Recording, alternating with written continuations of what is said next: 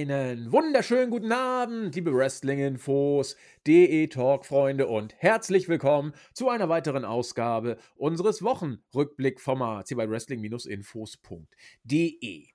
Wir sind kurz vor Crown Jewel 2022. Wir haben gesagt, das ist uns wieder mal eine Preview wert. Ob die Show letzten Endes guckenswert ist, das müssen wie immer wir alle mit unserem Gewissen ausmachen, wenn wir denn sowas haben.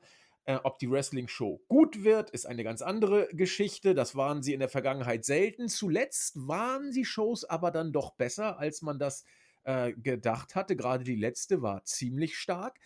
Und ja, da bleibt es eben abzuwarten, ob das wieder so wird. Wir haben auf die politischen, menschenrechtlichen Hintergründe immer wieder mal hingewiesen. Im Moment gibt es da ja auch interessante Entwicklungen. Saudi-Arabien, äh, Iran und USA und was da alles für interessante Nachrichten ausgetauscht werden, wie sich die Amerikaner da positionieren. Will ich alles nicht kommentieren, ist nicht unsere Baustelle. Wir wollen das ansprechen, mehr nicht. Wir haben auch darauf hingewiesen, dass äh, man das äh, unter menschenrechtlichen Gesichtspunkten alles ein bisschen differenzierter sehen kann.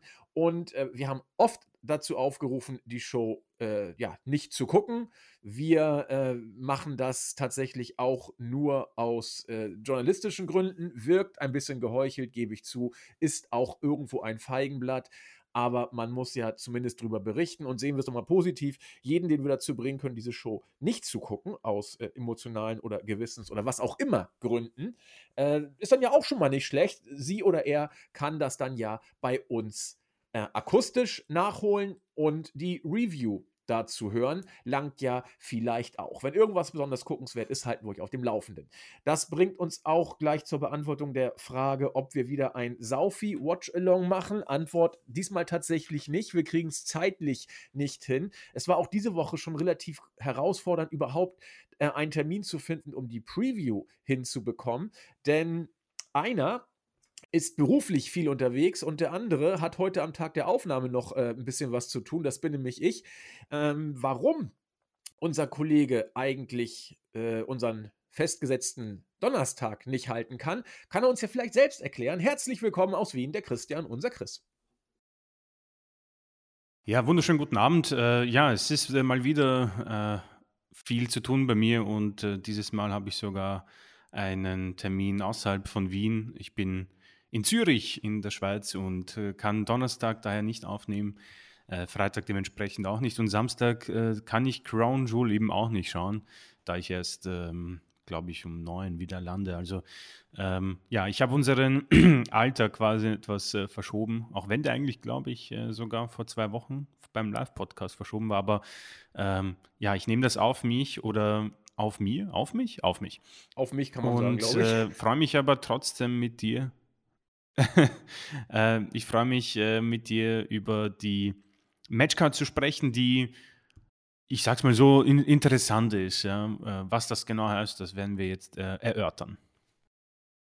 Das werden wir jetzt erörtern. Und ja, wir haben acht Matches auf der Card so far. Keine Ahnung, ob sich da noch was tut. Ich äh, hoffe, glaube mal nicht. Und wie Chris schon gesagt hat, das, was drauf ist, ist interessant. Wir haben auch schon einiges im Vorfeld mal angesprochen. Vieles wirkt mehr oder weniger auch random, muss ich äh, sagen.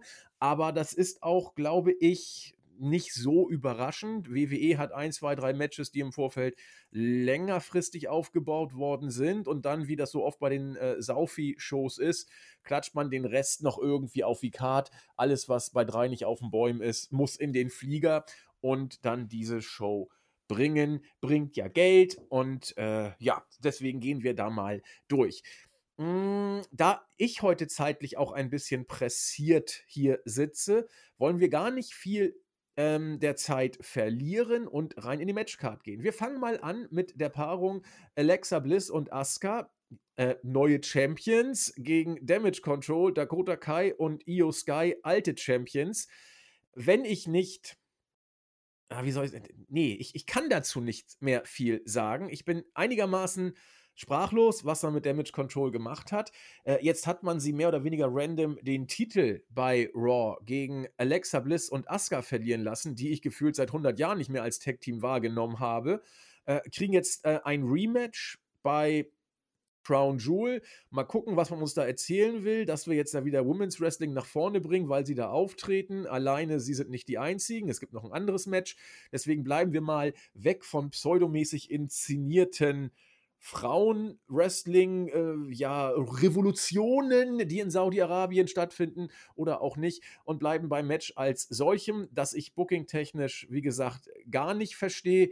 Äh, und äh, aufgrund dessen, was bei Raw passiert ist, äh, achte ich die Paarung auch als völlig antiklimatisch. Ich wüsste nicht, warum ich sie mir unter Spannungsgesichtspunkten jetzt nochmal angucken sollte. Vielleicht kann es Chris mir erklären. Äh, wow, das ist eine sehr harte Aufgabe. ähm, ja, das, was bei Raw passiert ist, äh, du hast es angesprochen, ähm, lässt einen sprachlos zurück. Also ich bin tatsächlich ähm, sehr verwirrt dann zurückgelassen worden von Triple H am, am Montag oder bin, am Montag in der Nacht beziehungsweise Dienstag in der Früh. Es war der Main Event und es wurde während der Show äh, erst äh, ja, festgemacht oder offiziell gebuckt, äh, dass Alexa Bliss und Asuka, die zurückgekehrt sind nach Verletzungspause, ähm, jetzt die Tag Team Championships wollen, haben sie dann auch bekommen. Ähm, erster Genickbruch natürlich, ähm, man bekommt hier Titelmatches wieder, nur wenn man da daran, wenn man da danach verlangt, was ja schon früher ein großes Problem für mich war, bei WWE. Das macht ähm, AEW zum Beispiel wirklich sehr, sehr gut. Ähm, und Kai und Sky, man hat es irgendwie schon angemerkt äh, bei den Backstage-Segmenten, da habe ich schon gespürt, dass sie die Titel verlieren werden. Ähm, und es sollte dann auch so kommen in einem Match, das zwar mit ähm, Eingriffen versehrt war, dennoch am Ende clean und ja, denke mal, wir haben den Punkt erreicht, wo man es am Ende total versaut hat. Ich denke mal, das ähm, zweite angesprochene Match von dir, das werden wir noch besprechen, aber ich denke mal nicht, dass man da äh, viel äh, an Titeln wechseln sehen wird, generell in der Show. Und am Ende bleibt natürlich jetzt die Frage, warum man sich eigentlich ähm, ja nicht die Mühe gemacht hat, aber wo, dass man trotzdem sich gesagt hat, okay, wir holen Dakota zurück und wir wollen äh, Io Sky äh, zumindest mal halten.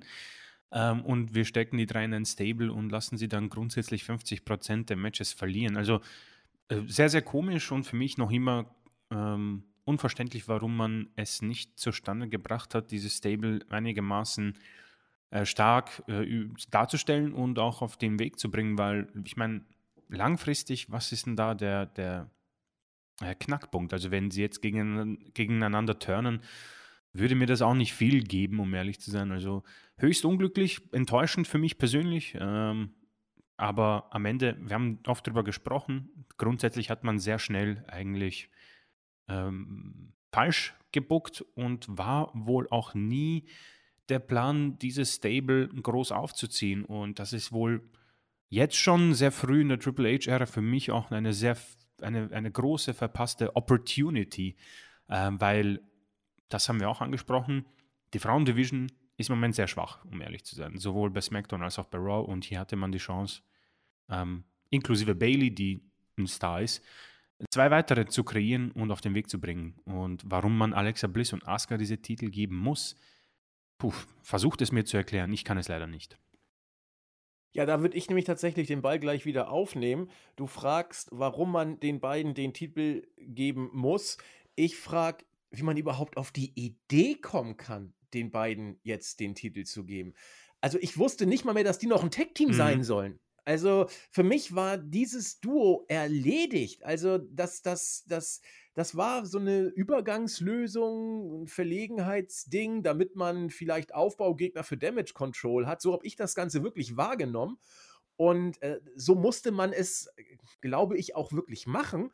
Und äh, nicht nur, dass du Bailey jetzt gegen Bianca Belair hast verlieren lassen und äh, damit Bianca, die eigentlich am Struggle war, wir haben es oft gesagt, jetzt in äh, neue Sphären gepusht hast. Jetzt nimmst du Damage Control auch noch die Tag-Team-Titel weg, äh, was für mich aber auch nicht mehr viel mehr ist als äh, der nächste kleine Affront, der auch nicht mehr viel bewirkt, letzten Endes, weil wir haben es schon gesagt, das Stable war mehr oder Ja, weniger stimmt. erledigt. Und das ist jetzt äh, der, der, der nächste konsequente Schritt, um jetzt noch den, den nächsten Nagel in den Sarg zu hauen. Also, wenn man sagt, wir demontieren Damage Control, ist es nur konsequent, was man da macht. Aber ich verstehe es genau wie Chris überhaupt nicht. Du kannst doch nicht mit so viel Tara, ich wiederhole mich, sorry, äh, beim SummerSlam dieses Stable mit so viel Trompeten, Pauken und was auch immer zurückbringen, sie dann auch richtig gut auf den Weg bringen, muss man ja sagen, zumindest über weite Strecken, äh, und sie dann wirklich äh, am ausgestreckten Arm verhungern lassen, fast schon vorführen und die Tag-Team-Titel jetzt in einer Verlegenheitsaktion auf zwei Worker zu bringen, die aller Ehren wert sind. Asuka großartig, Alexa Bliss immerhin solide, mit äh, großartigen Fähigkeiten am Mike, wenn sie mal einen guten Tag hat. Aber das ist doch alles random. Da, da guckt ja der Vince McMahon äh, hinten und vorne äh, äh hinterm äh, Baum hervor. Und äh, wenn es da ein Konzept hintergeben sollte, äh, kann ich es schon lange nicht mehr Mhm. erkennen. Bei Damage Control safe nicht. Bei ähm, Alexa Bliss und Asuka ehrlich gesagt noch weniger. Und deswegen sind Chris und ich hier völlig ja, sprachlos, wenn wir es, wir wären sprachlos, wenn wir es nicht schon lange sind. Und äh, vor dem Hintergrund kann ich da auch nicht mehr viel sagen, geschweige denn irgendwas erklären. Äh, Chris und ich sind persönlich ein bisschen traurig und was das Booking angeht, sind wir äh, aus äh, ja, objektiver Sicht äh, zumindest irritiert und können es äh, nicht äh, nachvollziehen. Und viel mehr, Chris, können wir, glaube ich, auch zu dem Match nicht sagen, ohne uns schon wieder zu wiederholen, oder? Ja, ich meine, wir können ja über das, die mögliche Qualität vielleicht kurz was sagen. Also wir haben hier natürlich vier Superstars, du hast es richtig angesprochen. Äh, Asuka wahrscheinlich die beste, obwohl Io Sky natürlich ähm, sehr talentiert ist. Ähm, aber auch Alexa Bliss kann ein gutes, gutes Match liefern. Dakota Kai ähm, sowieso mein persönlicher Liebling hier, aber es ist halt die Geschichte dahinter. Die können natürlich hier ein gutes Match auf die Beine bringen, nur ist halt der Umstand, was davor passiert ist, etwas irritierend und störend und lässt das Ganze etwas fad rüberkommen und äh, vor allem belanglos, ein Wort, das, glaube ich, wir sehr, äh, sehr gerne nutzen. Aber hier passt es für mich sehr, sehr gut. Obwohl diese Titel auf dem Spiel stehen, ähm, hat man, man hat wirklich auch diese Titel hier sehr, sehr verschmutzt wieder zurückgelassen. Ich, für mich haben sie, wenn vielleicht auch nur marginal, sie haben einen, äh, kleinen Push bekommen ähm, und man hat sie auch etwas ähm, besser empfunden. Also, ich meine, das war schon alles sehr, sehr schlecht unter Vince McMahon, aber ich finde, Triple H hat mit diesem Turnier und auch den Titelträgern äh, was ganz Gutes gemacht und jetzt äh, so belanglos hin und her wechseln zu lassen, ähm, hat das Ganze auch wieder ähm, kaputt gemacht und man ist quasi wieder bei Punkt Null und ja, am Ende, glaube ich, ähm, braucht man dazu nicht viel zu sagen, außer dass das hier natürlich ähm, ein ordentliches Match werden kann. Gehe ich mit, äh, kann ein ordentliches Match werden. Ich sehe aber nicht, dass es irgendwie mehr wird, weil Nee, keine Chance. Ke- keine Chance, würde ich tatsächlich auch sagen, weil dafür ist die Luft einfach sowas von raus. Ähm, Dakota Kai und Io Sky werden ihren Stiefel runterworken und ich glaube Alexa Bliss und Asuka auch nicht viel mehr. Das wird kein Big-Time-Feeling kriegen. Die werden nicht in the Zone gehen. Sie werden vielleicht auch gar nicht die Chance dafür bekommen. Es, ist, es, es kann gar nicht gewollt sein, dass dieses Match groß wird, wenn man diese WWE mh, Booking-Taktiken kennt. Und äh, für mich ist das äh, ein Sinnbild dafür, dass ähm, bei den Mädels derzeit auch wirklich nicht viel so rund läuft. Das äh, lässt mich eine User-Frage aufgreifen. Ich weiß jetzt gerade nicht wer. Ich glaube, auf YouTube war es. Prüfe ich aber gleich nochmal. Das soll nicht unter den Tisch fallen. Ähm, wo angedeutet wurde, dass die Mädels-Division bei WWE doch so schlecht gar nicht sei. Bei AEW haben wir deutlich größere Defizite. Das kann sein. Ich verfolge AEW so intensiv nicht.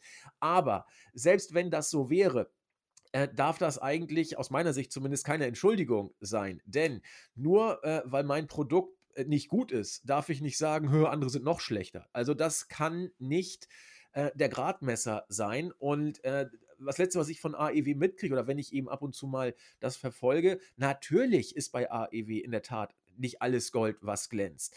Ähm, aber das darf für mich, wie gesagt, nicht der Grund sein, zu sagen, okay, äh, bei WWE ist es äh, nicht ganz so schlimm, aber äh, trotzdem meines Erachtens immer noch nicht gut. Und gerade, was Chris ja auch immer wieder andeutet, da ist so Potenzial drin. Und Hunter hat es ja auch schon teilweise richtig gut angedeutet, was man da rausholen könnte. Und deswegen bleibe ich dabei, dass das äh, Booking bei den Mädels für mich absolut nicht befriedigend derzeit ist. Vor allen Dingen, wenn du bedenkst, was da eben schon mal gemacht wurde und was theoretisch auch hätte möglich sein können und ja auch immer noch ist. Hm, wird nur schwer, das jetzt hinzukriegen, weil Alexa Bliss und Asuka kaufe ich nicht derzeit. Und äh, über Bianca Belair haben wir schon gesprochen, werden es auch gleich noch wieder aufgreifen, was wir von Bianca Belair äh, derzeit halten, weil ich glaube, da hat man sich auch ein Stück weit in eine Sackgasse gebuckt, aus der man jetzt nicht oh, so ja. schnell mhm. wieder äh, raus kann. Gehen wir aber erstmal zum nächsten Match des Abends. Das wird ein Tag Team Match sein und äh, auch kein normales, denn es wird um die Tag Team Championship gehen, die Undisputed WWE Tag Team Championship. Die Usos von der Bloodline, Jay und Jimmy, treten gegen die Brawling Brutes, äh, Rich Holland und Butch an. Und also, ich weiß nicht, Chris, ich, ich fasse es mal zusammen. Ich, ich habe Lust. Das, das könnte schon das könnte schon sehr fresh werden, oder? Ah, definitiv. Also man hat hier zwei Tag-Teams. Äh, wir haben über letztere, also die Brawling Brutes, ähm, vielleicht in der Vorwoche, ich bin mir nicht ganz sicher gesprochen, mhm. ähm, wo wir gesagt haben, die haben ein Booking hinter sich, das ähm, man nicht für möglich gehalten hätte, vor allem im Umfeld von Seamus. Und das hat sich wunderbar jetzt äh, zu einem Match quasi ähm, ja, äh, befördert, beziehungsweise wir haben den Weg gemacht und ähm, Rich Holland und Butch, Seamus wurde aus den Shows geschrieben, hat geheiratet. An dieser Stelle alles Gute, Glückwunsch. Ähm, die Usos in Form der Bloodline, ähm, muss man noch, noch mal sagen, ein tolles Segment bei SmackDown, ein cooles Segment von Roman Reigns auch bei Raw, um die Ausgabe. Sehr cool, ja, ja finde ich auch. Ähm, das fand ich insofern sehr gut. Vielleicht können wir über Roman Reigns im Main Event dann sprechen, weil ich ähm, finde das nochmal sehr, sehr wichtig, dass wir äh, drüber sprechen, weil dieses Segment bei Raw hat mir eines gezeigt, was äh, ich für nicht mehr möglich gehalten hätte. Ähm, und Usos haben bei SmackDown, mit, vor allem mit Jay ähm, ein, und Sami Zayn natürlich ein tolles Segment gehabt. Also ist das hier beides ganz gut auf dem Weg und äh, bringt uns vielleicht auch nochmal ein bisschen zurück zu Damage Control, so was die Stables quasi hergeben. Für mich natürlich die Brawling Brutes, die sind alle weit weg von Main Event und großen Titeln. Aber ich finde, man hat trotzdem es regelmäßig geschafft, sie als ein wichtiges Team darzustellen. Ein Team, das sich nicht irgendwie dilettantisch äh, 50% der Zeit besiegen lässt, beziehungsweise sogar nervös ist für ein Match gegen ein Tag-Team, das gar kein Tag-Team ist, um nochmal Kai und Sky aufzunehmen. Ähm, sie wirken einfach wie dieses, wie sie eben auch im Namen sagen, sie sind die Brawling Brutes, sie lassen sich nichts äh, nehmen, sie lassen sich nicht herumschubsen und sind deswegen auch ein, ähm, ein gutes Team, das man gegen die USO stellen kann.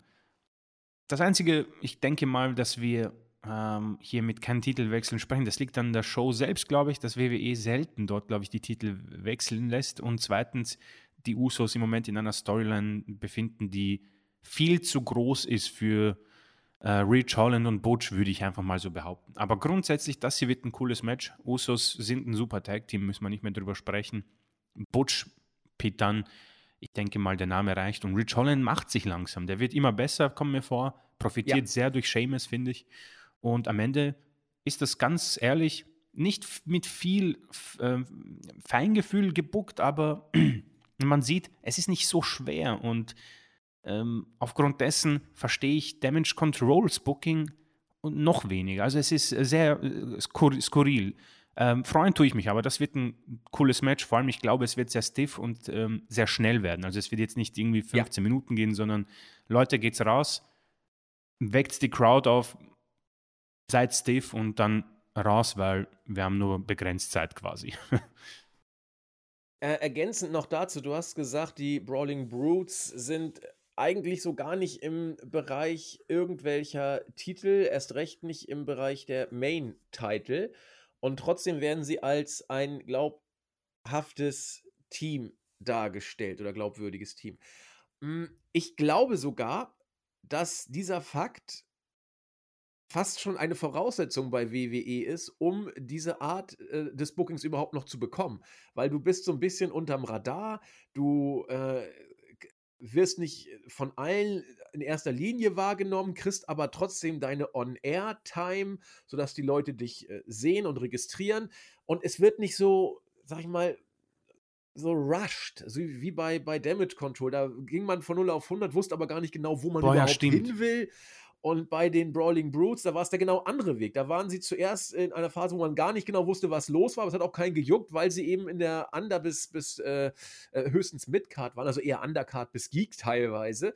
Und irgendwann hat es Klick gemacht und offensichtlich wird es von vielen Fans so gesehen und auch vom Management, denn sie behalten diesen Status, können sich aber entfalten und auf einmal funktioniert. So ähnlich wie damals, wir haben es oft gesagt, Vergleiche wie zum Beispiel New Day, die Mhm. auch erledigt waren und sich dann gefunden haben und äh, auf einmal funktionierten. Äh, New Day haben es geschafft, diesen großen Hype äh, irgendwie äh, zu überleben, so komisch das klingt. Natürlich, äh, wir haben oft, auch darüber oft gesprochen, sie sind nicht annähernd so, so heiß und toll, wie sie es damals waren, aber sie sind immer noch da. Sie haben den Test of Time ein Stück weit bestanden. Und bei den Brawling Brutes hoffe ich, dass es noch so weitergeht, weil das äh, macht sie aus, dass sie ihr Ding machen können, dass man es nicht ausschlachtet, dass sie nicht irgendwie so eine Scheiße wie Schusch oder irgend so ein Mist sagen müssen, was dann ganz schnell dazu führen kann, äh, dass man weg vom Fenster ist. Also Otis und äh, Konsorten können da Lieder von trällern, Chad Gable.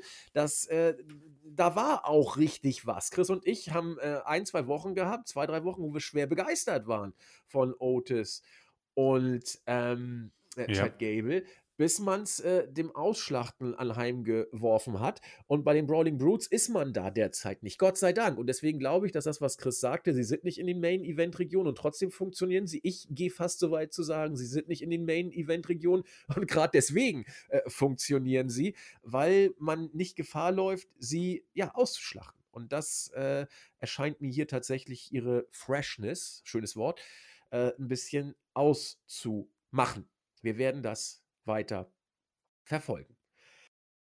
Nicht fresh ist die Paarung Bianca Belair gegen Bailey, weil wir sie zum einen hatten und zum anderen, weil für mich beide Protagonisten leider nicht mehr fresh sind. Bei Bianca Belair haben wir es mehrfach schon angesprochen, will ich auch nicht wiederholen.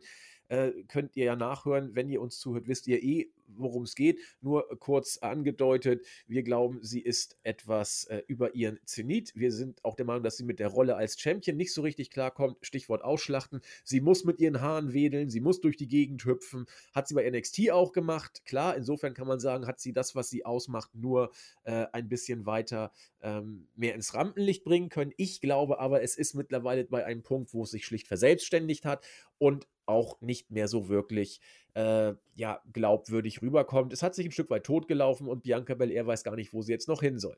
Bailey hat man für mich ganz klar den Absprung jetzt verpasst. Schade, sie kam zurück mit einem coolen Ja. Stable. Sie hatte das Match gegen Bianca Belair. Sie hätte es gewinnen müssen. Ist mir auch vollkommen egal, ob mit oder ohne Eingriff. Auch ein Eingriff hätte hier überhaupt nichts für mich ausgemacht. Bei Reigns stürzt mich ja auch nicht. Äh, leider Gottes Zeitpunkt verpasst. Jetzt äh, wirkt es so, dass Bailey noch mal ran muss, um äh, Bianca Belair noch irgendwie ein Match zu geben, weil man merkt, so Gegner gibt es irgendwie auch nicht so richtig für sie, weil man sich da auch in eine Sackgasse gebuckt hat. Sie ist derzeit nicht annähernd auf Roman Reigns Niveau, aber Bianca Belair ist verdammt stark gebuckt. Sie hat den ganze Damage Control Stable Geschichte mit einem einzigen Move zerstört gefühlt und in ein Match hat gereicht, um sie überirdisch zu machen. Alleine es passt überhaupt nicht meines Erachtens in ihre Darstellung und jetzt will man das Ganze mit einer Last Woman Standing äh, Stipulation noch etwas aufpeppen. Last Women Standing Matches sind so eine Sache. Ich bleibe dabei, dass Bianca Belair gegen Bailey damals schon beim letzten pay per die Stipulation nicht wirklich gut getan hat, obwohl es ein Leitermatch war, obwohl sie auch gut abgeliefert haben. Klar, ein normales Singles-Match hätte mir hier äh, besser gefallen, glaube ich, ist hypothetisch, wir werden es nie rauskriegen. Aber jetzt haben wir wieder eine Stipulation, die das Ganze ein bisschen anpfeffern soll, aber wie so oft vielleicht das Gegenteil bewirkt. Ich brauche dieses Match nicht. Ich fürchte bei der Stipulation das Schlimmste sogar traue es beiden aber auch zu, dass sie was draus machen. Ich will es beiden gönnen, denn Chris und ich finden beide eben sympathisch. Wir mögen sie beide. Es ist aber eben wieder streng subjektiv. Äh, objektiv äh, schwer. Ich, ich kann es vom Subjektiven nicht trennen, kann man ja sowieso eigentlich nicht. Subjektiv muss ich sagen, ich brauche das Match nicht. Objektiv hat es nicht die besten Voraussetzungen, hier die äh, Halle abzureißen. Deswegen, äh, um bei Damage Control zu bleiben, Chris, Kann man das gleiche sagen wie beim Tag-Team-Match?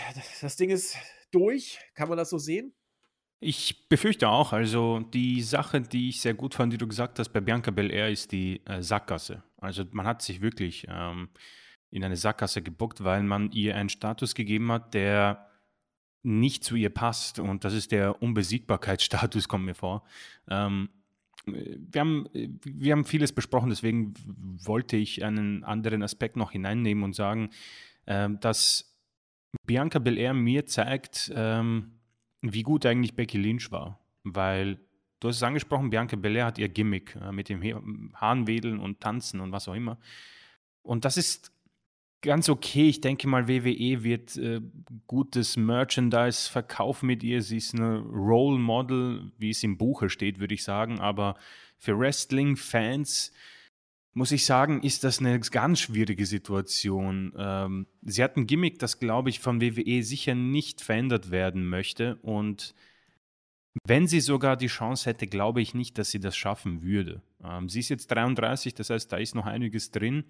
Und das ist auch das Problem. Und deswegen muss ich nochmal die unglaublich gute Regentschaft von Becky Lynch erwähnen.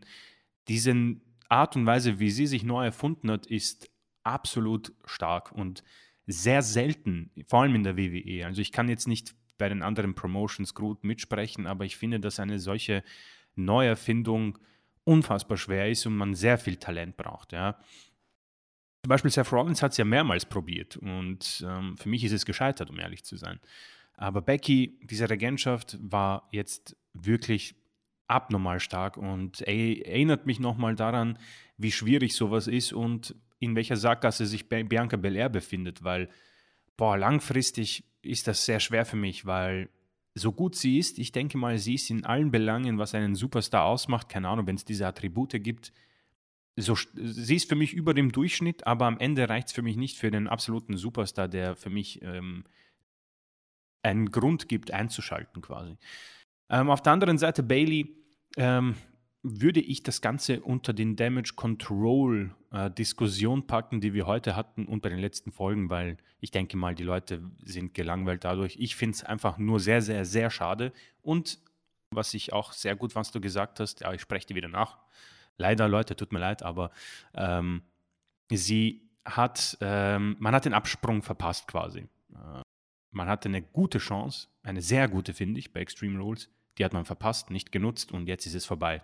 Ähm, das beste Beispiel für mich, das nehme ich immer, weil ich es sehr gern nehme, Elias äh, Elimination Chamber hätte er gewinnen müssen.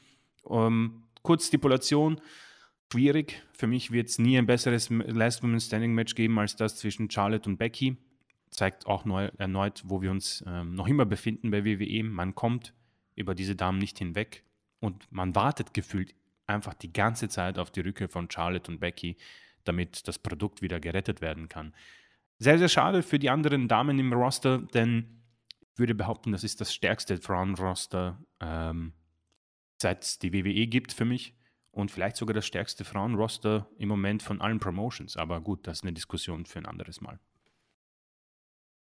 Genau, das ist die äh, Diskussion für ein anderes Mal, denke ich tatsächlich auch. Ja, dann würde ich sagen, machen wir weiter mit dem nächsten Match auf der Card. Es ist Braun Strowman gegen Omos. Wurde auch bei Raw natürlich wieder aufgegriffen. Wird Chris vielleicht noch ein bisschen etwas zu sagen. Ähm, ja, wir haben darüber schon einmal gesprochen. Das wird, ich glaube, letzte Woche war es sogar, das wird wrestlerisch natürlich jetzt nicht so der Feger werden, alles andere als das. Und trotzdem gehe ich mit einer gewissen hm, ja, Gespanntheit in diese Paarung, weil ich einfach sehen möchte, was können die größten äh, Worker äh, körperlich größten Worker bei WWE denn da aus dieser Stipulation rausholen? Dass Omos äh, für seine Größe das in Ansätzen ja gut hinkriegt. Nochmal, bitte nicht mit richtigen äh, Workern wie beispielsweise Seth Rollins vergleichen. Das dürft ihr nicht. Das geht einfach nicht. Vergleicht es mit solchen Leuten wie Andre the Giant oder Giant Gonzalez aus den frühen 90ern, wenn die euch noch was sagen. Äh, das ist, das war was ganz anderes. Das war, das war deutlich schlimmer als das, was Omos hier äh, liefert, der sogar mal in die Seile geht und solche Geschichten. Äh, Strowman ist für ein Big Guy seines Kalibers solide, um es mal so zu sagen, ist auch kein wirklicher Wrestler. Und ich bin einfach gespannt, was sie draus machen. Das, das wird wohl so lang nicht gehen. Also das, das sollte auch so lang nicht gehen. Omos kann, glaube ich, auch körperlich so äh, lange zeitlich gesehen nicht gehen. Trotzdem äh, möchte ich es wirklich gerne sehen. Das meine ich ernst. Einmal im Leben sollte man das vielleicht sich angucken. Ich hoffe, es wird nicht mehrere Matches zwischen den beiden geben. Das wäre, glaube ich, für alle Beteiligten nicht gut. Äh, was dann überhaupt mit Omos passiert, muss man mal sehen. Äh, Strowman ist jetzt wieder da. Mit einem gewissen Tamtam -Tam kam er zurück. Mittlerweile ist er für mich just another guy. Ich weiß nicht, was ich dazu mhm. noch äh, sagen soll. Und äh, wie viele, die äh, Hunter zurückgeholt hat, mittlerweile just another guy zu sein scheinen. Ich will nicht mehr Damage Control bringen, äh, aber wir können auch mal Herrn Cross fragen. Der kommt gleich noch zu Wort.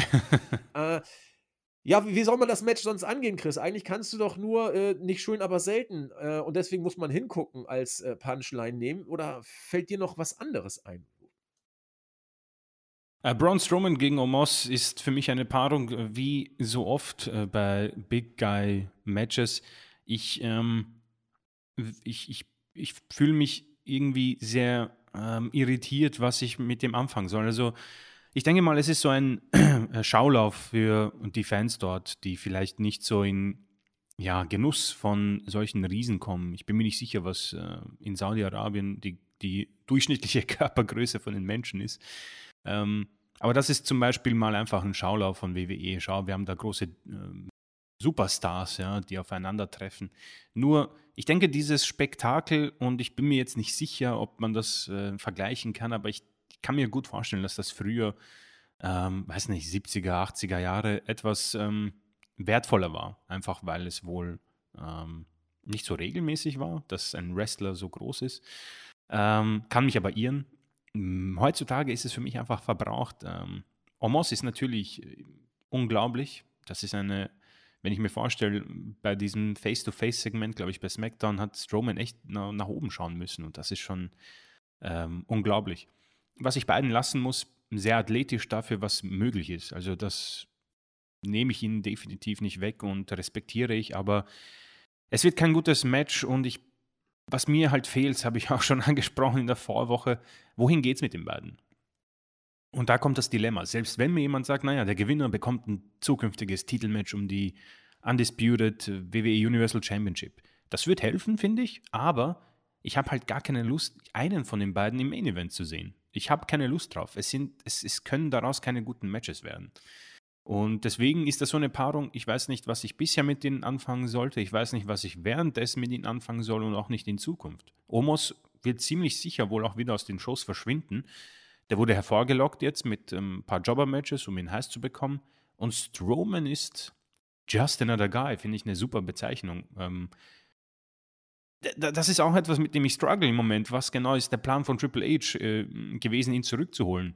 Ähm, zumindest kann man das bei fast jedem sagen. Ähm, also am Ende steht das dann hier random in der Karte. Ich kann mir gut vorstellen, warum es da ist, natürlich. Und am Ende werden wir das Match irgendwie so auf fünf Minuten beschränken, hoffentlich. Und werden schauen, was da möglich ist. Am Ende nur stellt sich mir die Frage, was, was genau soll ich mit diesen Dingen anfangen? Und äh, diese Frage stelle ich mir bei vielen Dingen im Moment bei Triple H. Ähm, vielleicht kann es mir jemand von euch beantworten, aber am Ende des Tages, es wird kein gutes Match. Ich bin kein Fan von beiden, bin immer sehr ernüchtert, wenn ich ähm, MVP sehe, weil ich weiß, okay, es kommt jetzt irgendein dämliches Jobber-Match, was niemandem was bringt. Ähm, und am Ende, ja, äh, bleibe ich mit vielen Fragezeichen zurück, aber auch mit viel belangloser Langeweile. Und so will ich das Ganze irgendwie ähm, unterstreichen. Ja, ich habe da nochmal über die eine Aussage von dir nachgedacht, dass man mit diesem äh, Big Guy gegen Bigger Guy sozusagen, ja. vielleicht äh, tatsächlich in, in Saudi-Arabien richtig punkten kann und das Ganze da als äh, ja, Zirkus-Freak-Show ja. verkaufen kann. Guck mal, was wir hier für Top-Athleten haben und so weiter. Ich meine, das hat man ja äh, in den 80er, 90ern bei WWE auch gemacht und was, äh, sag ich mal, in, in, Amerika und im Rest der Welt schwer ist, ist natürlich für Saudi-Arabien als äh, ein Land, das man wrestlerisch jetzt erst erobern möchte. Denkt euch euren Teil dazu. Ähm, das ist da vielleicht nochmal mit einer ganz anderen Schubkraft versehen, diese Idee. Und ich, ich bin mir sicher, also je länger ich darüber nachdenke, dass Chris Ansatz da vielleicht auch eine große Rolle gespielt hat. Spektakulärer, ja, größer, bombiger, martialischer. Wer weiß. Gucken wir mal. Neugierig bin ich trotzdem. Nächstes Match: Drew McIntyre gegen Karrion Cross im Steel Cage. Chris, bitte.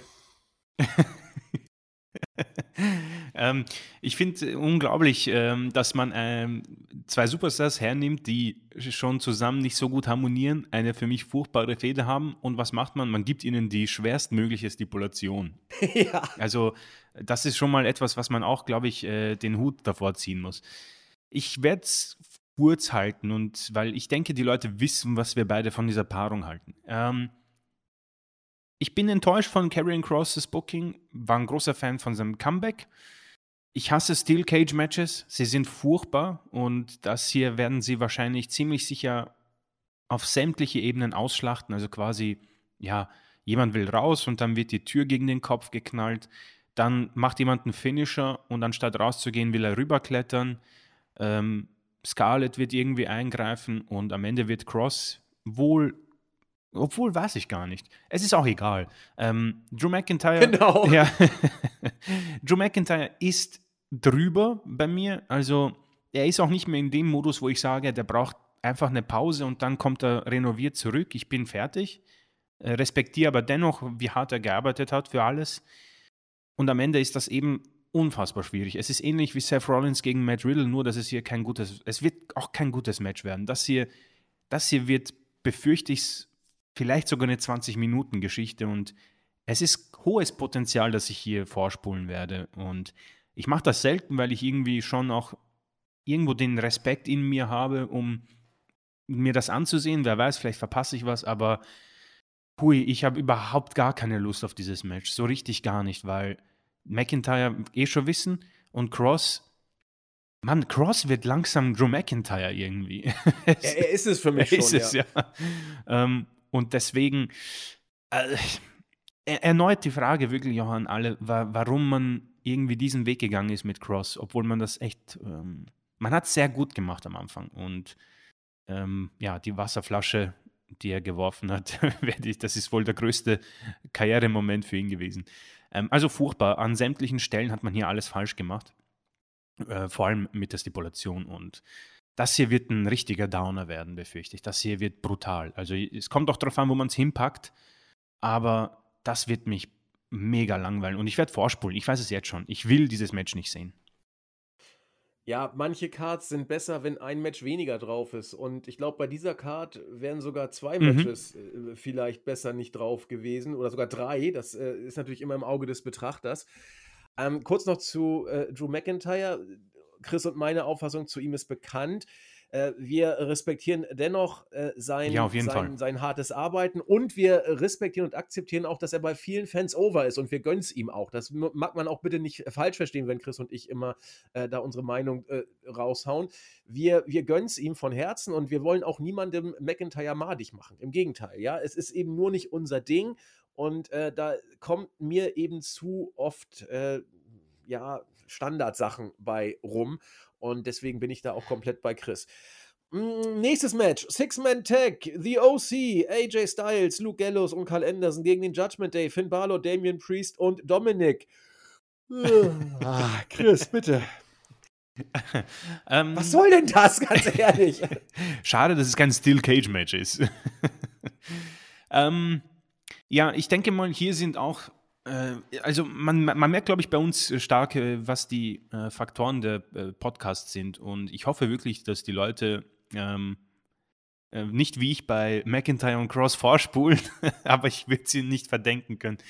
Ähm, OC, äh, eine interessante Rückkehr, vor allem wenn man sich vorstellt, ähm, dass Gallows und Anderson. Nein, da war gar nichts interessant an der Rückkehr. Moment, nein, nein, ich meine nicht die Rückkehr selbst. Achso. ähm, und zwar äh, dass die beiden A äh, noch, glaube ich, unter Vertrag waren und ein Match hätten bei New Japan. Bin ich mir nicht sicher, ob das jetzt so korrekt ist, aber ich glaube, dass Anderson äh, ein, ein Match hatte und das jetzt nicht mehr stattfindet. Und dass beide auch gesagt haben, wir gehen nie wieder zurück zur WWE. Klar, haben viele gesagt. Äh, dennoch für mich ähm, interessant. Die Rückkehr an sich war furchtbar. Wir haben dieses Segment angesprochen von vor zwei Wochen, glaube ich, ähm, wo Anderson eine Promo halten sollte und irgendwie man hätte einen, einen Stift fallen hören in der Halle. Ähm, Gallows, puh, das war auch sehr äh, cringe, als er irgendwie irgendwas gesagt hat, ganz kurz. Das Stable ist. Äh, das Stable war ganz stark noch in der Undertaker AJ Styles Fehde. Hat man sie gut eingesetzt, finde ich. Ähm, das jetzt ist eher ein, ein. Also man benutzt sie meistens in irgendwelchen Comedy, also möchte gern Comedy-Segmenten backstage, die bei mir überhaupt nicht ankommen. AJ ist, wow, man hat es tatsächlich geschafft, einen sehr schwach dargestellten AJ Styles nochmal stärker, äh, nochmal schwächer zu machen. Judgment Day auf der anderen Seite wohl das mit Bloodline stark stärkste gebuckte Stable in der WWE und ich möchte halt auch nicht irgendwie mich, mir selbst widersprechen. Man macht das sehr gut. Man macht das, was man eigentlich mit äh, Damage Control machen müsste. Wenn man das switchen könnte, wäre ich sehr happy. Nur man hat für mich, bis auf Rare Ripley, den mich kurz heraus, man hat wirklich schlimme Mitglieder. Finn Balor, diese möchte gerne Neuerfindung funktioniert gar nicht. Es ist Finn Balor, nur er hat eine lange Hose an. Damien Priest war für mich eigentlich nie angekommen, muss ich ehrlich zugeben. Ich bin nur sehr eifersüchtig auf seine Stimme, die ist richtig cool und er sollte bald mal einen Podcast machen.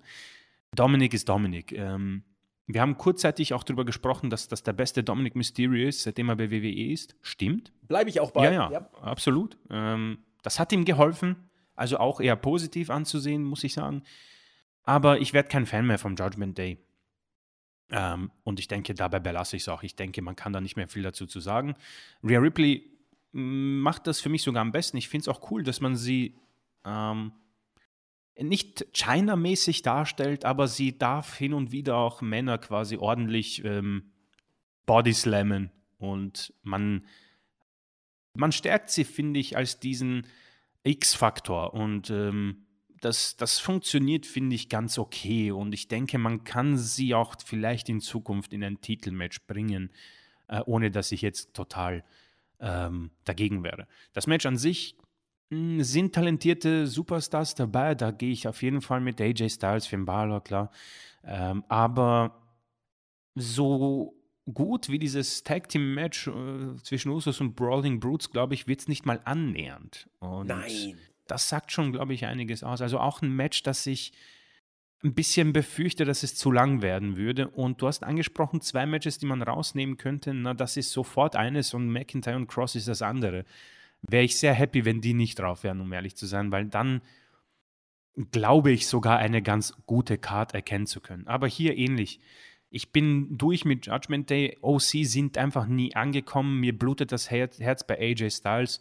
Und Rhea ist so die, die vielleicht am meisten profitiert. Also versteht es mich nicht falsch, dass hier, wenn ich, wenn ich skippen könnte, würde ich es machen. Aber um irgendwie auch bei einem Booking mal positiv zu sein, weil es ist sonst immer nur negativ, man macht grundsätzlich alles richtig beim Judgment Day. Nur irgendwie, sie wirken für mich trotzdem wie Geeks.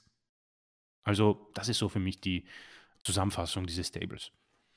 Ja, bin ich bei dir. Würde sogar noch äh, kurz was ergänzen, äh, ohne jetzt das äh, Judgment Day äh, Bashing fortzuführen, weil die machen ja auch nur ihren Job ja, klar, und, klar. Machen, das nach, machen das Beste draus. Aber ich krieg's einfach nicht hin, weil du hast es gerade auch richtig gesagt. Judgment Day werden eigentlich, was das Booking angeht, äh, da macht man 1A alles richtig ja. bei, bei diesem Stable. Und ich, ich, am liebsten würde ich das ähm, Damage Control Booking dem Judgment Day geben und das Judgment Day Booking Damage Control. Ich verstehe einfach nicht, warum man auf, die, warum man auf dieses Pferd setzt, äh, Judgment Day. Ich verstehe auch nicht, was man sich mit dem Comeback von Gallows und Anderson äh, gedacht hat. Ich habe es gesagt, die werden genau da weitermachen, wo sie vor zwei Jahren aufgehört mhm. haben oder zweieinhalb Jahren. Und sie machen genau da weiter. Sie sind Sidekicks. Sie sind, sie sind, ach Gott, hör mir auf. Ähm, nun denn, sie dürfen nach Saudi-Arabien, wenn man überhaupt losfliegt. Ich habe ja schon gesagt, da brodelt es ja, ja, derzeit doch äh, sehr, sehr äh, auf dem Kessel. Äh, was da eventuelle potenzielle äh, Angriffe seitens der Revolutionsgarden und so weiter aus dem Iran wollen wir nicht weiter vertiefen. Also bis jetzt ist auch noch gar nicht klar, ob man überhaupt losfliegt. Ja, also zum Zeitpunkt dieser Aufnahme war es äh, wohl geplant, aber man hat sich eben noch nicht definitiv geäußert. Das kann sich jetzt minütlich ändern. Also vielleicht äh, philosophieren wir auch über eine Show, die nie über die Bühne geht. Also kann man ja auch nicht genau wissen. Falls dem doch so sein sollte und hoffentlich geht auch alles gut. Brock Lesnar gegen Bobby Lashley geil, geil, mhm. geil, wenn man sie einfach machen lässt. Ja, gib mir 10 äh, bis äh, 14 Minuten Vollgas, lass sie sich prügeln, lass sie mit Spears in die Barrikade gehen. Ich will ein paar F5 sehen, ich will ein paar Hurtlock sehen. Äh, ich will ein paar Germans sehen, ich will ein paar bisschen Gebrawle außerhalb des Ringsehens. Ich will das beide alles rausholen und am Ende äh, hätte ich im Idealfall sogar ein cleanes Finish. Ich kann aber auch mit einem Fuck-Finish leben, wenn es denn gut inszeniert ist. Also das ist ein Match, das äh, ah, das, das hätte ich gerne zweimal auf der Karte gehabt. Ja. Das, das, das kann schon richtig, richtig schön werden. Äh, ja, ich, ich, also ich, ich, ich habe mir so gerade, ich habe dir zugehört und habe mir gedacht, Mann, Brock Lesnar ist eigentlich so gut. Es ist echt eine, es ist wirklich unglaublich, was der für eine, auch, auch eine Inno, äh, Reinvention hinter sich hat. Also eine Neugeburt, wo noch Vince wohl gesagt hat, du pass auf, du darfst zurückkommen, beziehungsweise ich will dich zurück, ähm, was soll ich noch machen? Und Lesnar hat gesagt, keine Ahnung, ich habe keinen Bock mehr auf äh, daneben stehen, ich will eigentlich ich sein und jetzt ist er einfach Brock Lesnar und das ist so, macht so Spaß. Also ich mache Monday Night Raw und befinde mich im Moment in einer Phase, die wieder anknüpft an Vince McMahon-Zeiten durch sämtliche Geschichten. Aber Manometer, wenn der Typ rauskommt, die Fans sind da und man merkt es ihm an, er hat so Bock. Und dieses, dieser Brawl war wieder so stark. Und ich finde es auch sehr gut gemacht, wie man Triple H auch mit hineinbezogen hat, der quasi für Ruhe sorgen will und Lesnar läuft einfach an ihn vorbei. Er scheißt auf alles. Und das ist so gut, wie er sich auch ähm, sein Selling, wie er sich für den anderen aufopfert, das ist einzigartig. Und ich genieße wirklich jede Minute und werde auch hier, auch wenn es leider im Rahmen von dieser dämlichen Saudi-Arabien-Geschichte ist, ich werde dieses Match genießen. Ich habe unfassbare Lust drauf, vor allem weil man es auch geschafft hat, einen Protagonisten zu haben, der ähnlich stark dargestellt wird. Bobby Lashley ähm, hat gesagt, du pass auf, Lesnar, du bist zwar ein Biest, aber du bist ein Möchtegern Bobby Lashley und wenn wir in der gleichen Ära gewesen wären, hättest du quasi meine Koffer getragen und weißt du, diesen Satz kannst du natürlich jedem geben. Aber wenn das jetzt ein Ricochet sagt zu Brock Lesnar, dann lache ich drüber. Aber ein Bobby Lashley sagt, der ein super Booking hinter sich hat und mehr brauchst du nicht. Sie haben Brawls hinter sich, sie haben kurze Promos hinter sich. Lesnar sagt auch meistens nur, naja, ähm, auf ein Sit-Down-Interview habe ich keinen Bock, ich bin hier, um zu kämpfen. Und die Halle geht total steil, weil Klar, sie wissen, was das heißt. Es ist Brock Lesnar. Es ist kein Brawl zwischen, keine Ahnung, Cross und McIntyre. Es ist einfach eine coole zusammen. Und ich würde wirklich sagen, ähm, gib ihnen meinetwegen auch nur acht Minuten, aber dieses Goldberg gegen Brock Lesnar Booking von WrestleMania, schlag mich tot, 33? Ja, 3, 34. Ja. Ich glaube ich glaub 34. 34. Ähm, relativ egal, welche Mania es war gib ihnen dieses Match eins zu eins und ich werde so unfassbar feiern. Es wird das beste Match auf der Karte, das weiß ich jetzt schon. Ich, es wird mir am meisten gefallen. Ich habe richtig Lust drauf, wirklich. Ich freue mich drauf, bin aber auch wieder natürlich etwas traurig, dass Lesnar dann wahrscheinlich bis ähm, Royal Rumble nicht mehr da sein wird, weil äh, es ist zwar furchtbar, weil es ist ein, es ist dieses ähm, äh, früher war alles besser Syndrom, aber auch ein bisschen so äh, die Probleme von WWE, dass man niemanden Gleichwertiges mehr auf dieses Niveau bringt. Bobby Lashley angesprochen, ist es aber trotzdem nicht. Und vielleicht ist es tatsächlich einfach once in a lifetime, wie man das so gerne in Filmen oder bei WWE sagt, aber man hat wirklich da einen Mann, der in so vielen Dingen so unfassbar gut ist und es sieht so echt aus und es sieht so knallhart aus und trotzdem ist er wohl der sicherste Worker ähm, in diesem Roster. Es ist unbeschreiblich gut und ich hoffe, dass diese Brock Lesnar äh, Liebesverkündung von mir ähm, die Leute nicht zu sehr nervt, aber es war mir irgendwie wichtig, nochmal zu unterstreichen, dass dieser Mann für mich wohl noch immer der größte Star dieser Company ist. Mit Abstand, glaube ich sogar. Auch zu Roman ja. Reigns. Und Roman Reigns, dazu komme ich noch, ist im Moment brutal gut. Aber dazu kommen wir noch. Dazu kommen wir noch. Ganz kurz eine Korrektur. Ich habe einen Fehler gemacht. Es war WrestleMania 33. 33, Chris okay. Lag, Chris lag tatsächlich richtig. Das Match ging 4 Minuten und 45 Ah, tatsächlich. Sekunden Okay. und war, äh, glaube ich, für mich das beste Match des Abends. Wir hatten dort noch äh, solche Matches wie AJ Styles gegen Shane McMahon von Melzer mit vier Sternen damals Vier. begutachtet. Oh das erinnere ich noch. Ja, fand ich äh, auch unglaublich. Und der Main Event, äh, Roman Reigns gegen den Oh, Undertaker. Hei, hei, hei, hei, Der. Autounfall, ja, ja. Der Autounfall, wo der Taker äh, lange, lange dran zu knabbern hatte nach diesem Match. Äh, er wollte so nicht gehen, aber das haben wir schon öfter gehört und das wollen wir hier auch nicht weiter thematisieren. Ansonsten kommen wir eben zu Roman Reigns, dieses Mal äh, wieder im Main Event, aber nicht gegen den Undertaker, sondern gegen Logan Paul. Logan Paul bisher mit zwei Matches bei WWE, beide bei Großereignissen, äh, beide durchaus nicht schlecht und mit sehr beachtenswerter Leistung. Wir haben das äh, in den entsprechenden Podcasts besprochen. Wann war es denn nochmal? Es war äh, WrestleMania und wieder wohl der SummerSlam Mhm, gewesen ja. sein. Genau. So, Jetzt, äh, man sagt sich bei WWE, er ist der neue Lesnar, so nach dem Motto, zu bestimmten großen Shows schütteln wir ihn dann mal aus dem Ärmel. Und äh, den Saudis müssen wir ja YouTube-Stars geben.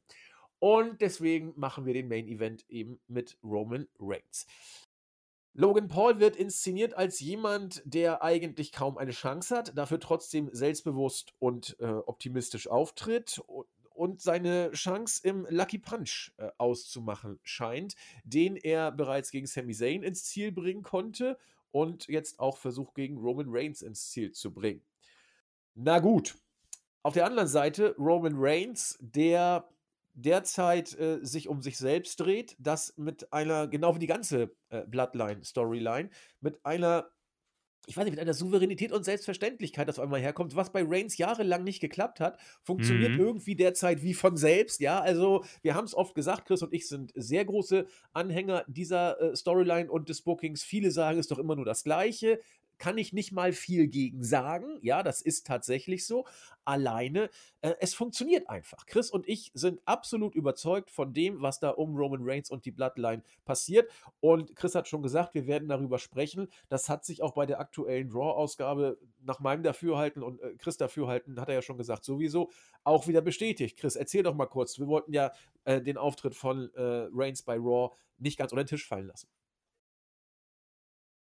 Äh, sehr gerne, weil das war ein äh, Lichtblick in einer eher sehr schwachen Raw-Ausgabe sonst. Ähm, ja, Roman Reigns wurde angekündigt und er kommt raus und äh, wir kennen mittlerweile auch seine Entrance, die ist etwas länger, aber um ehrlich zu sein, ähm, sie ist für mich genauso wie seine Auftritte sehr kurzweilig geworden, weil man hat Ja, komisch, ne? Der Ja. Undertaker wollte nie aufhören, die Entrance, und sie war nachher langweilig. Bei Reigns wirkt es, er ist da und er muss genau da Mhm. und so und hier und jetzt auch sein. Bin ich vollkommen bei dir. Und äh, was sie auch sehr gut machen, finde ich, ähm, dass er nicht immer auftritt. Äh, das hilft ihm, um ehrlich zu sein. Ähm, Ja. Es bestätigt seinen Superstardom. Es bestätigt, dass er jetzt auf einer Welle reitet, die quasi Bianca Belair ge gebuckt bekommt, nur nicht halt zu ihm bekommt wie er. Und er kommt raus und denkt sich, ja, ähm, ich bin jetzt hier, Leute, aber um ehrlich zu sein, ich weiß nicht, was der ganze Spaß um Logan Paul soll. Und ähm, er hat gesagt, das ist für mich ein Witz, deswegen soll jetzt Paul Heyman was dazu sagen. Und der hat auch was dazu gesagt und dann wird davon äh, der Miss unterbrochen. Und hier komme ich halt zu diesem Aspekt, den es bei Roman Reigns nie gab. Sein Mimikspiel ist unglaublich stark geworden. Wie er da auf einmal überrascht ist und sich denkt, was soll denn das? Der Miss? Mit mir in einem Ring? Das kann nicht sein. Und Miss kommt halt hinein und da muss ich auch sagen, musste ich lachen gesagt, ja, Tribal Chief, I acknowledge you. Und das war, das war grundsätzlich eine sehr gute Harmonie zwischen den beiden. Und Roman Reigns, und er lacht und er grinst und sagt, ja, du, ich mag dich eigentlich, ja, aber warum glaubst du, dass ich Hilfe brauche für ein Match gegen Logan Paul? Und dann verpasst er den Superman Punch. Schon an sich eine sehr gute Promo, aber was für mich noch sehr stark war, er geht raus und man hat, hört seine Entrance schon und er nimmt sich halt diese Kamera nochmal und da kommt irgendwie entweder Real-Life Roman Reigns, der wirklich etwas angefressen ist, das ihm Logan Paul entgegengestellt wird, aber vielleicht war es auch Skript. Aber der bringt da eine kleine Promo nochmal auf seinem Weg raus Richtung Kamera, die unglaublich stark war. Das war Wahnsinn. Ich war richtig, ich habe auch aufgehört zu schreiben. Während den meisten Promos schreibe ich schon nebenbei und keine Ahnung, achte gar nicht auf diese Sachen. Aber ähnlich wie bei Brock Lesnar konzentriere ich mich auf Roman Reigns. Und wenn man sich mal ältere Promos von ihm anschaut, bei Twitter bekomme ich teilweise ein paar ähm, alte Videos auf meine Timeline. Das ist Tag und Nacht. Dieser Face Roman mit diesem Protective Shield und seinem Gesichtsausdruck, so wo er diesen Face mimen soll meine Güte, hat der dazu gewonnen. Sein Bart auch, seine Statur, sein Auftreten, sein Selbstbewusstsein, diese Titel. Das passt alles so gut und ich kann mir gut vorstellen, dass Leute schon mehr als genervt sind und dass er kein gutes Ansehen hat vielleicht. Aber ich muss mich im Moment wirklich als Roman Reigns-Fan äußern und sagen, ich habe immer Bock, wenn der kommt. Man hat's, man hat etwas geschaffen, wo ich echt nicht geschafft hätte, dass, äh, geglaubt hätte, dass man es schaffen kann mit Roman Reigns. Man ist einen langen Weg gegangen und dieser Heel-Turn war einerseits natürlich vollkommen wichtig, aber nicht jeder Heel-Turn hilft zwangsläufig. Aber ihn, wie er das angenommen hat, ist unfassbar gut und alles daran gefällt mir und ich habe es einmal gesagt, ich sage es nochmal, ich habe kein Problem, wenn dieser Typ bis WrestleMania 40 Champion bleibt, weil niemand ist auf seinem Niveau im Moment. Und er verdient es, finde ich. Und die Tatsache, dass er nicht immer da ist, hält es für mich auch frisch. An, einerseits die Raw-Promo, die ich gerade besprochen habe, aber auch diese Halb-Comedy-Promo bei SmackDown. Das ist wirklich richtig gut, weil es zerstört auch nicht die Intensivität von Roman Reigns als Heel, auch wenn er jetzt quasi dieses UC mit Sami Zayn und er grinst und er lacht, aber du merkst es auch an, als Jay gesagt hat, ja, mir ist es egal, was der Trouble Chief sagt sein Gesichtsausdruck, wo du gesagt hast, oh, scheiße. Das ist wie Brock Lesnar, wo du weißt, okay, ja, jetzt, jetzt gibt es ein Problem. Das, ist, das sind die richtigen Facetten, das sind die vielen Facetten und es ist nicht cringe, es ist nicht unglaubwürdig, es ist einfach im Moment richtig, richtig gut. Und wenn ich mir so vorstelle, äh, dass ich von Brock Lesnar und Roman Reigns irgendwie genug hatte, jetzt habe ich wieder Bock drauf. es wird es leider nicht mehr geben, aber ich hätte wieder Bock drauf. Und ich habe vorhin gesagt, Brock Lesnar ist mit Abstand der größte Star, bleibe ich auch noch immer dabei. Aber Roman kommt hinter ihm ein paar zwei Schritte zurück und dann ist erstmal eine Zeit lang nichts. Und das ist ein Problem, das WWE hat. Sprechen wir heute nicht drüber. Äh, sein Protagonist, ich bin kein Fan von Influencer-Leuten, die in den Wrestling-Bereich kommen. Viele haben mich, ähm, oder Influencer, sagen wir mal Promis. Ähm, wie hieß, wie, dieser äh, Hase, Rabbit, wie hieß der nochmal? Dieser Typ, äh, der mit Miss äh, angetreten ist oder gegen Miss, mit Damien Priest. Weißt du das noch? Ach so, äh, Bad Bunny. Bad Bunny, ja, ja genau. Ähm, hatte ich auch gar keinen Bock, hat ein gutes Match geliefert, muss man sagen. Auf Logan Paul hatte ich auch nie Bock, hat immer gute Matches geliefert, nur ich habe jetzt auch keinen Bock. Ähm, es wird so ein Match sein, wo Roman Reigns wahrscheinlich selbstbewusst hinkommt und auch die ersten Minuten vielleicht dominiert und dann kommt halt dieser Aufschwung des Underdogs und dann gewinnt Roman Reigns das Match. Davon bin ich zu 99,9% sicher. Zu 100% kann man sich nie sicher sein, aber hier wird es keinen Titelwechsel geben. Ich halte nicht viel von Logan Paul, verstehe aber auch hier aufgrund des Rahmens die Ansetzung. Und ja, das waren meine Liebeserklärungen an Brock Lesnar und Roman Reigns und äh, ja, übergebe an dich. Ja, vielen Dank. Das äh, Match wird, glaube ich, so gebuckt werden, ungefähr wie der Endkampf bei äh, Rocky Teil 1, dass der Champion erstmal ordentlich auf den Putz haut, dann kommt der Underdog zurück und am Ende wird Reigns mit Glück gewinnen und Logan Paul seinen Respekt irgendwie aussprechen. Irgend so ein Gedöns wird es werden. Logan Paul wird dann als Face weiter rumwursteln und äh, mal sehen, was passieren wird. Äh, was das Match angeht, ich glaube, das wird schon ganz cool. Da habe ich äh, eigentlich gar keine Bedenken. Das würde ich mir auch sehr, sehr gerne angucken. Äh, Logan Paul macht seine Sache auch gut. Und äh, ja, Fan ist immer so eine Geschichte. Bin ich sicherlich natürlich auch nicht, aber äh, Respekt hat er in zwei Matches sich erarbeitet. Gut, er hat natürlich auch dann immer gute, dankbare Situationen bekommen, in denen er pardon, glänzen durfte. Mal sehen, wie es jetzt wird. Zu Reigns äh, kann ich nur beipflichten, was Chris gesagt hat gerade wenn man es mit Lesnar 2014, 15 vergleicht, der ja nun auch selten da war und auch Champion war, komischerweise ist das was ganz anderes. Also bei, bei Lesnar hat sich's immer Mhm. weiter abgenutzt im Laufe der Zeit. Und bei Reigns äh, nimmt es eine Eigendynamik an. Zumindest bei vielen Fans, bei mir auch. Äh, das, er ist so over mit seinem Acknowledge Me, ja. Also er muss das nur sagen und die Halle dreht durch. Das, das hat eine, äh, eine, eine, eine Eigendynamik mittlerweile angenommen, die die sich selber trägt und die du auch mit dem besten Booking so nicht hinbekommst, da, da muss vieles zusammenkommen. Da muss die Geschichte um die Bloodline zusammenkommen, die ja immer mit mehreren äh, Ingredients äh, angereichert wurde. Auch, dass das Solo Sikoa dazu gekommen ist. Das hätte nicht klappen müssen. Es hat aber für mich äh, sehr, sehr gut geklappt. Ähm, weil man es tatsächlich gut macht. Die Sache, wir haben es oft gesagt, mit Jay und Jimmy und dass man sich jetzt den Tribal Chief Status erarbeiten muss. Dann äh, die Geschichte mit Sami Zayn dazu, jetzt mit Solo Sikoa und hier noch ein bisschen. Das ist schon das Beste, was WWE für mich seit, seit, seit Ewigkeiten äh, gebracht hat, seit der nicht gewollten Daniel Bryan Storyline 2014, 2013, 14. Und das, das haben wir auch schon mehrfach gesagt, aber ich wollte hier Chris nur kurz beipflichten. Äh, und wir sind nun beileibe keine großen Reigns-Fan gewesen vor äh, zwei, zweieinhalb Jahren. Das äh, ist tatsächlich so gekommen. Also wir hätten von Reigns kein Stück Brot genommen, ähm, kurz vor seinem Comeback, haben da auch nicht viel erwartet. Aber äh, er hat gute Gegner gekriegt, er hat gute Matches gekriegt, er hat eine gute Storyline gekriegt und äh, er hat es aber auch äh, umgesetzt. He grabbed the brass ring diesmal. Äh, ich bin nicht ganz so euphorisch wie Chris, was Reigns Mimik und Facial Expressions angeht. Äh, da sehe ich immer noch äh, manchmal viel vom alten Reigns tatsächlich da rüberkommen. Aber äh, es stört mich tatsächlich nicht mehr, weil vieles äh, verbessert wurde und äh, was man eben auch sagen muss, er hat eine super Co-Storyline und er hat Paul Heyman, was da auch noch eben sehr, sehr großartig kommt, weil die beiden sich einfach super ergänzen. Insofern gerne bitte weitermachen. Ob er bis WrestleMania 40 Champion bleiben muss, weiß ich nicht. Ich hätte kein Problem, wenn es weiter so kurzweilig bleibt wie jetzt.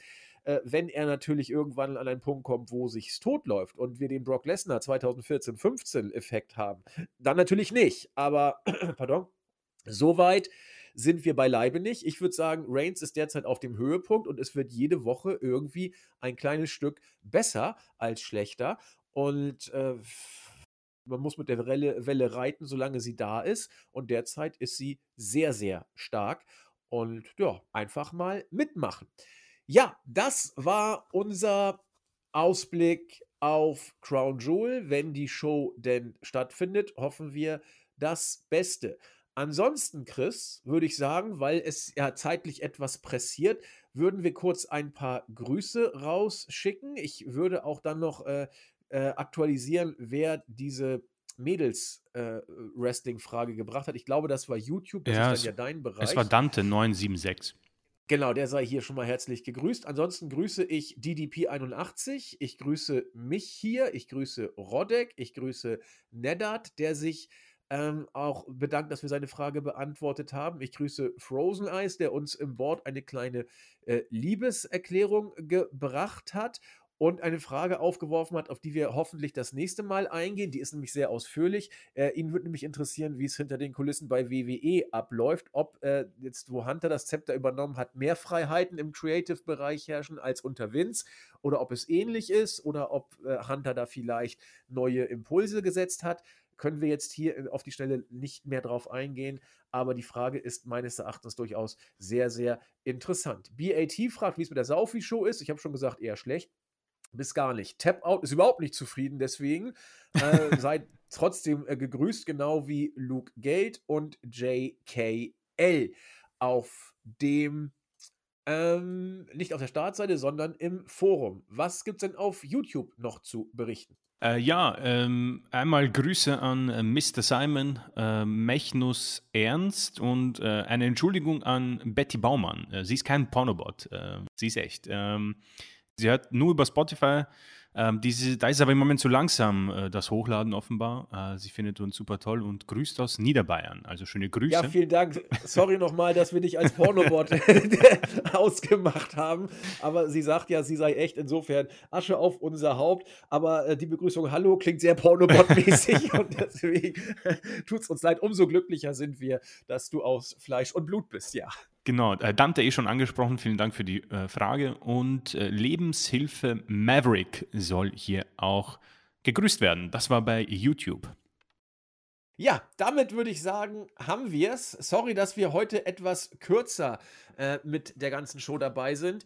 Äh, wie gesagt, ich muss noch ein paar Sachen erledigen und beim guten Chris wird es diese Woche auch eng. Wollten aber natürlich die Woche nicht ins Land streichen lassen, ohne uns kurz bei euch gemeldet zu haben. Ich schaue mal auf unsere Timeline und sehe, naja, über eine Stunde ist es dann ja doch geworden. Beim nächsten Mal sind wir dann wieder bei unseren üblichen 70, 80 Minuten. Also ist ja alles dann doch irgendwie im Rahmen geblieben.